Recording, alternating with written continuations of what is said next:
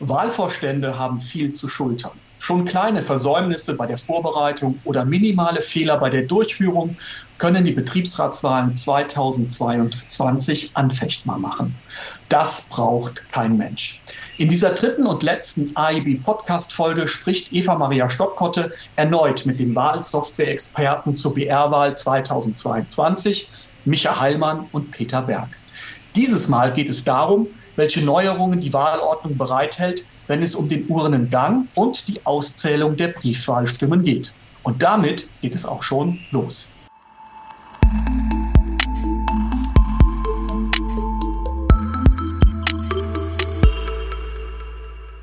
Kommen wir zum Wahlakt der Stimmabgabe, denn auch beim Urnengang hat sich einiges geändert.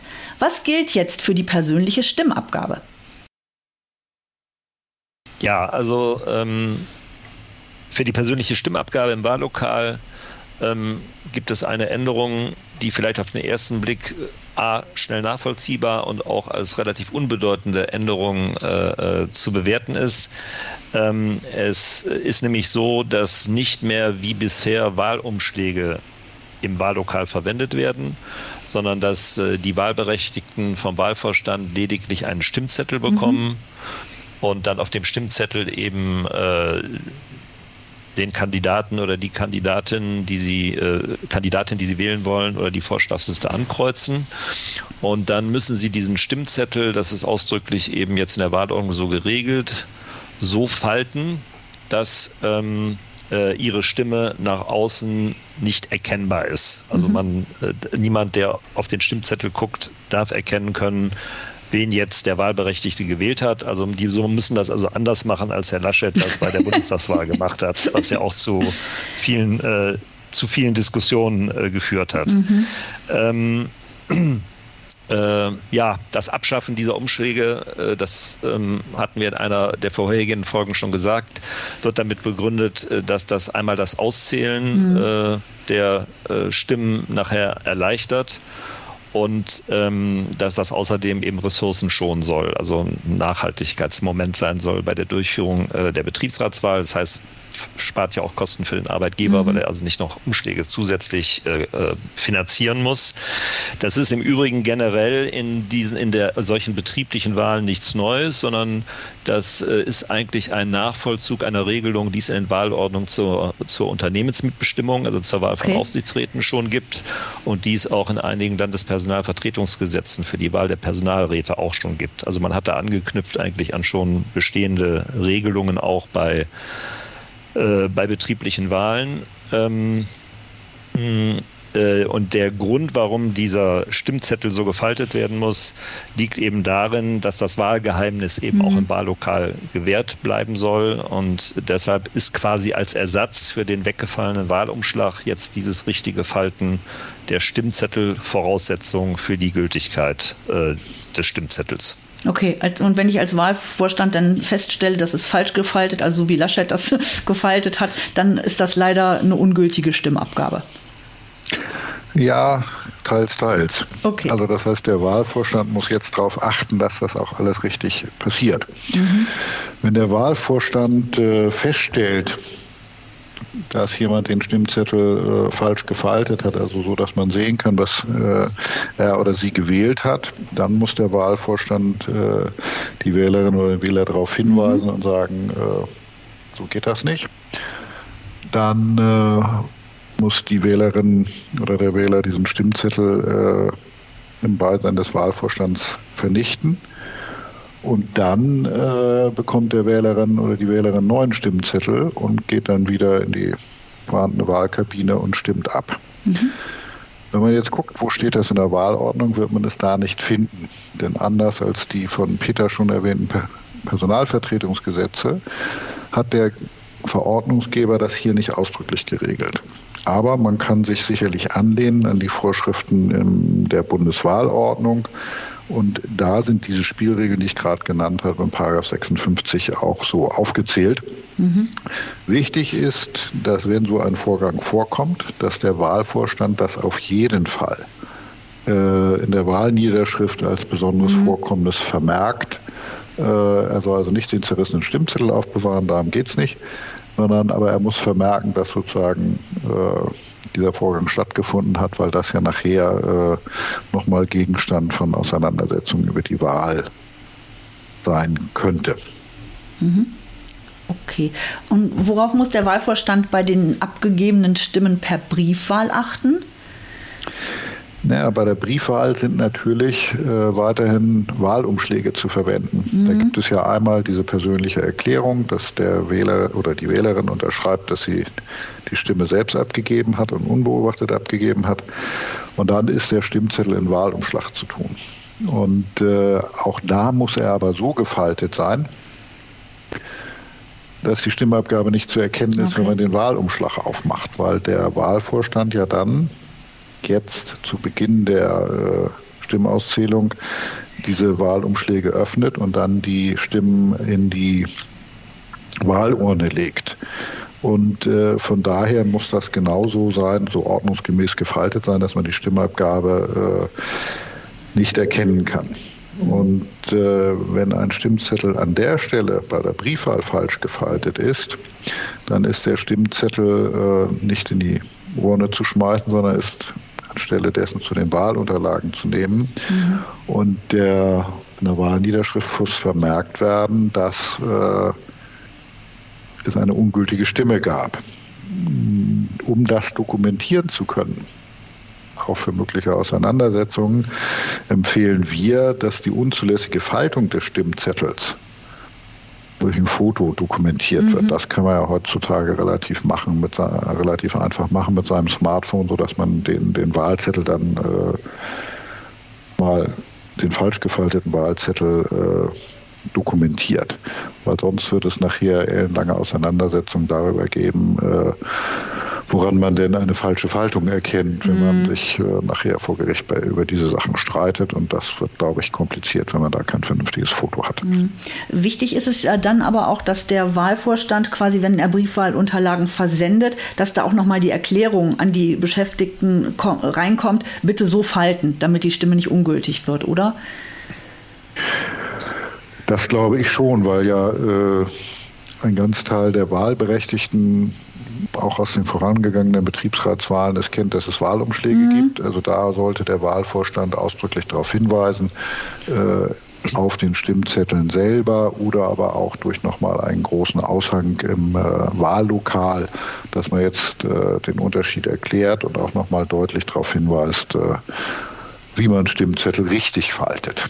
Mhm. Ich, ich, darf vielleicht an dieser Stelle mhm. darauf hinweisen, dass äh, quasi in den Wahlunterlagen, Formularen, die Bestandteil dieses Wahlhilfepakets vom Bundverlag sind, äh, was wir ja mitgestaltet haben.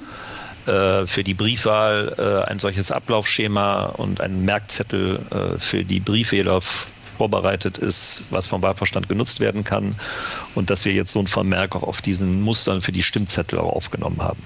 Okay, super. Ja, ihr seid ja die Macher auch der Wahlsoftware 2022. Was ist, du hast es schon erwähnt, Peter, einen Teil hast du schon erwähnt, aber was ist noch neu an diesem Produkt und was unterscheidet es von anderen? Und warum können sich die Anwenderinnen gerade über dieses Produkt besonders freuen? Ja, also ich denke, bei der Wahlsoftware 2022 ist vor allem neu, äh, dass ähm, die Software nicht mehr nur, wie das bisher der Fall war, ausschließlich auf einem lokalen Rechner geladen, installiert und genutzt werden kann, sondern dass die jetzt auch als eine reine Online-Lösung äh, angeboten wird. Das bedeutet, dass sie ohne Installation auf jedem Rechner oder eben auch auf verschiedenen Rechnern des Wahlvorstandes äh, genutzt werden kann.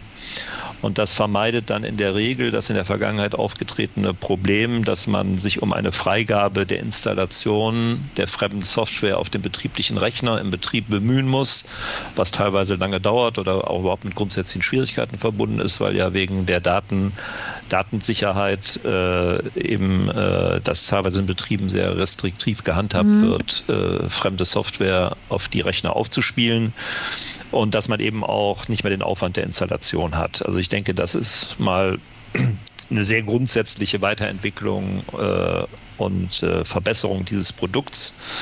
Ja, und was kann man jetzt mit der Wahlsoftware alles machen? Wie weit kann der Wahlvorstand äh, äh da profitieren, wenn er die nutzt? Ähm, äh, diese Wahlsoftware besteht aus verschiedenen Modulen, die eigentlich fast alle, alle eigentlich alle Berechnungen ähm, und Datenerfassungen, ähm, die der Wahlvorstand machen muss, ermöglicht. Äh, beispielsweise eben äh, die Berechnung der Größe des Betriebsrats, die Anzahl der Sitze für das Minderheitengeschlecht und die Anzahl der Stützunterschriften für die Wahlvorschläge. Das kann eben, wenn man die dafür erforderlichen Daten eben eingibt in diese Software, rechnet die Software das für den äh, Wahlvorstand aus. Äh, man kann äh, verschiedene Wahlkalender für das normale und vereinfachte Wahlverfahren mhm. auch alternativ um bei der Planung der Betriebsratswahl ähm, berechnen lassen. Und bei diesen Wahlkalendern sind dann immer ausführliche Erläuterungen zu den einzelnen äh, Wahlschritten, auf was man achten muss.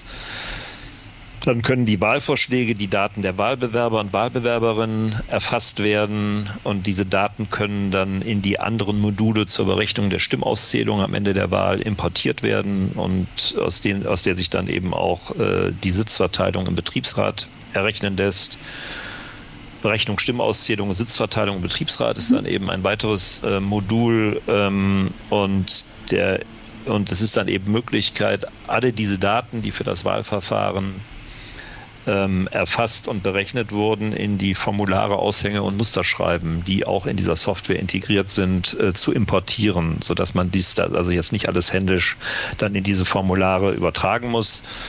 Und nicht zuletzt beinhaltet das Softwarepaket auch noch die einschlägigen Gesetzestexte in Auszügen und eben auch arbeitsgerichtliche Leitentscheidungen zur Betriebsratswahl im Volltext. Mhm. Und daneben gibt es äh, eben eine ähm, Handlungsanleitung, die eine kurz, eine praxisorientierte Kurzkommentierung der Wahlvorschriften zum Betriebsverfassungsgesetz darstellt, die äh, eben als äh, PDF in, die, in, in diesem Softwarepaket äh, aufgerufen werden kann, die es aber auch parallel als Printprodukt geben wird. Das hat sich jetzt wegen, weil ja gerade letzte Woche erst die Wahlordnung mhm. im Bundesrat beschlossen worden ist, verzögert sich das etwas. Wir gehen davon aus, dass in der zweiten Novemberhälfte, spätestens okay. Anfang Dezember, dieses Printprodukt auch eben äh, äh, verfügbar ist.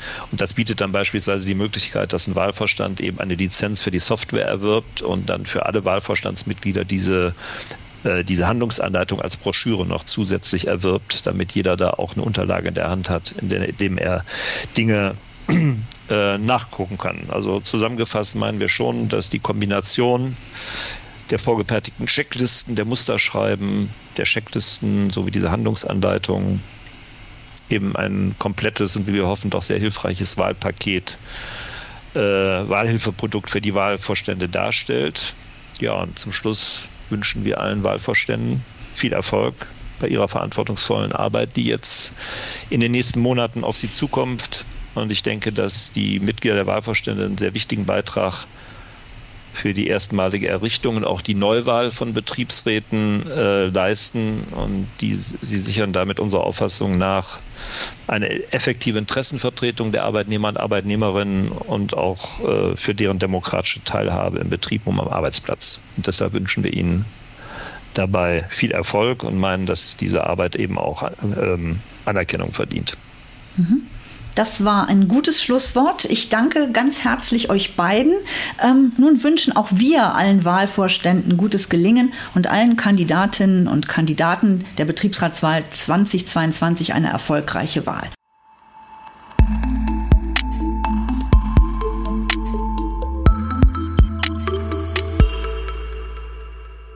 Und damit sind wir am Ende unseres dreiteiligen AIB-Podcasts zur Betriebsratswahl 2022. Wenn ihr jetzt auf der Suche nach dem passenden Programm zur Durchführung der Betriebsratswahlen seid, dann möchten wir euch gerne die Profi-Software aus dem Bund Verlag empfehlen. Sie umfasst alle erforderlichen Tools und Formulare zur Einleitung und Durchführung der Wahl. Die Software läuft lokal auf eurem Rechner und steht alternativ als Online-Lösung ohne Installationsaufwand zur Verfügung. Unter bund-verlag.de slash Wahl 2022 findet ihr dazu alle notwendigen Informationen. Und natürlich hält euch unsere Fachzeitschrift Arbeitsrecht im Betrieb auch über die wichtigen Neuerungen zur Wahl immer auf dem Laufenden. Das war alles zu schnell fürs Mitschreiben. Die genannte Webadresse findet ihr auch in den Show Notes dieser Folge. Das war es für heute bei AIB Audio, dem Podcast für erfolgreiche Betriebsratsarbeit. Vielen Dank fürs Zuhören und eine gute Wahl.